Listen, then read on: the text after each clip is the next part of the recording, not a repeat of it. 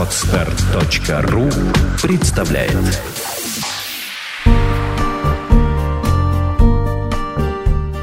Авторский подкаст Юлии Меньшиковой «Тонкие материи отношений».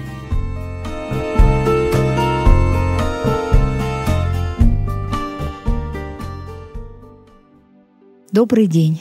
С вами Юлия Меньшикова, социолог, писатель и коуч по отношениям.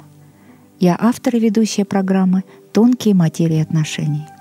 Когда я стала консультировать, одним из неожиданных открытий для меня стал тот факт, что часто образ любимого человека в сознании людей очень нестабилен, неясен, неосознан, что вызывает гамму не совсем приятных чувств и порождает неуравновешенность отношений.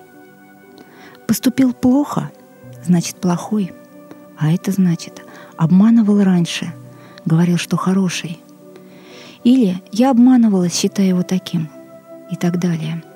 Зачастую даже в одном только разговоре за несколько минут люди то возводят любимого человека на пьедестал и чувствуют себя недостойными его, то, вспоминая неидеальную его сторону, сбрасывают вниз, выставляя коварным или бесчувственным и оценивают себя как пострадавшую сторону – и такие нестабильные образы партнера и себя подчас сохраняются на всю историю отношений. И люди постоянно находятся в ментальном напряжении и в эмоциональном тоже, в поисках однозначного ответа на вопрос «Да какой же он есть на самом деле?» И делаем мы скоропалительные выводы. И в своем восприятии партнера кидаемся из крайности в крайность – то стараясь доказать себе то, что он хороший, или наоборот, находятся аргументы, которые раскрывают горькую правду жизни, то, что этот человек способен на некрасивые поступки. Здесь все зависит не совсем только от партнера, а скорее от степени нашей осознанности в восприятии происходящего. И часто мы даже не представляем того человека, с которым живем уже достаточно долгое время. Теряя истинный контакт с человеком, мы общаемся с его упрощенным образом. Причиной этому является оценочное дуальное мышление. И в таком случае защищать партнера и доказывать, что он хороший, абсолютно неправильно. Оценочное мышление всегда приводит в тупик – ни один человек на свете не выдержит звания идеального партнера. Необходим совсем другой подход к восприятию слов и поступков человека. Об этом сегодняшняя наша беседа. Часто мы думаем, что если знаем привычки, кулинарные предпочтения, достоинства и то, что считаем недостатком у любимого человека, значит мы знаем его до мельчайших подробностей – да, мы знаем даже то, что он тщательно хочет скрыть от нас.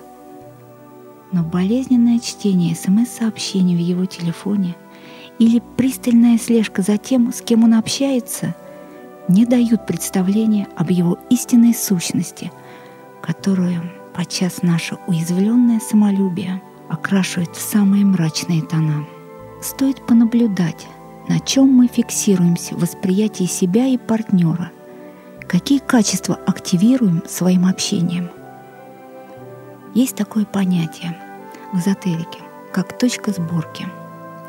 И в отношениях есть тоже своя точка сборки. И во многом она зависит от состояния, мировосприятия женщины. Точка сборки, вернее, это отрезок, две точки.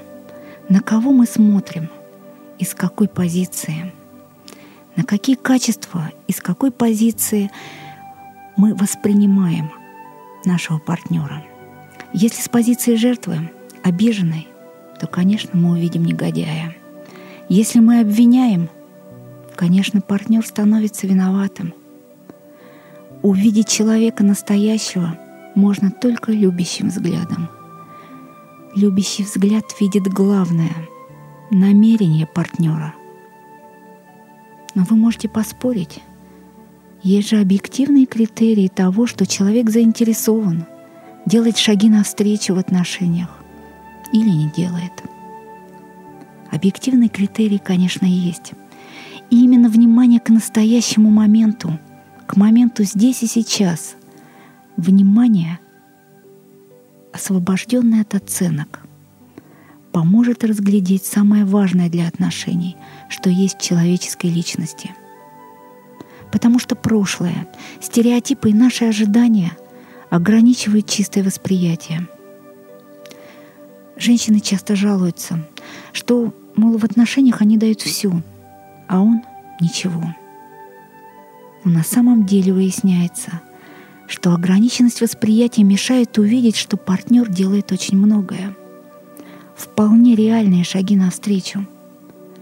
Но когда его действия не вписываются в ожидания, в представление женщины, как это должно быть, тогда он получает обвинение. Если нам не хватает радости, теплоты, доверия, значит мы не хотим принять главного — характер, темперамент, идеалы любимого человека. Мы не знаем его намерения в отношениях, о чем он искренне мечтает, каково его жизненная миссия и вообще сакральный смысл отношений, зачем мы вместе и какие уроки проходим. Чтобы понять смысл земных событий, мы поднимаем глаза к небу.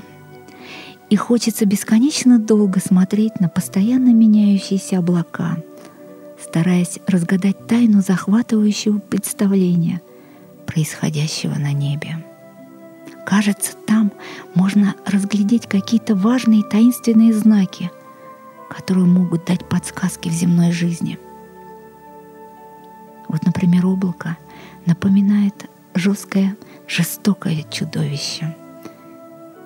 Несколько мгновений оно превращается в голову рыцаря в шлеме. Еще мгновение и опять метаморфозы. Трудно определить, что же происходит на самом деле. Множество образов, противоположных по своей сути, превращается один в другой. Что у нас внутри, то мы видим и снаружи. Какое послание неба прочесть? Только наш выбор. В каждом человеке есть все. Сила и слабость, мягкость и твердость, безграничность и ограниченность, линейность и многомерность, доброта и жестокость, мудрость и глупость. Есть в избытке то, что мы считаем достоинствами человека, и то, что называем его недостатками. Вопрос только в том, на чем мы фокусируемся в восприятии себя, партнера. Какие качества активируем своим общением. Только вы решаете, кто будет рядом с вами и кем вы будете рядом с ним – если рядом с вами тиран, мучитель, манипулятор, значит вы когда-то сделали неосознанный выбор быть жертвой. И вы всегда можете сменить этот образ на тот, который вам более всего подходит. С вами была Юлия Меньшикова, автор программы «Тонкие материи отношений».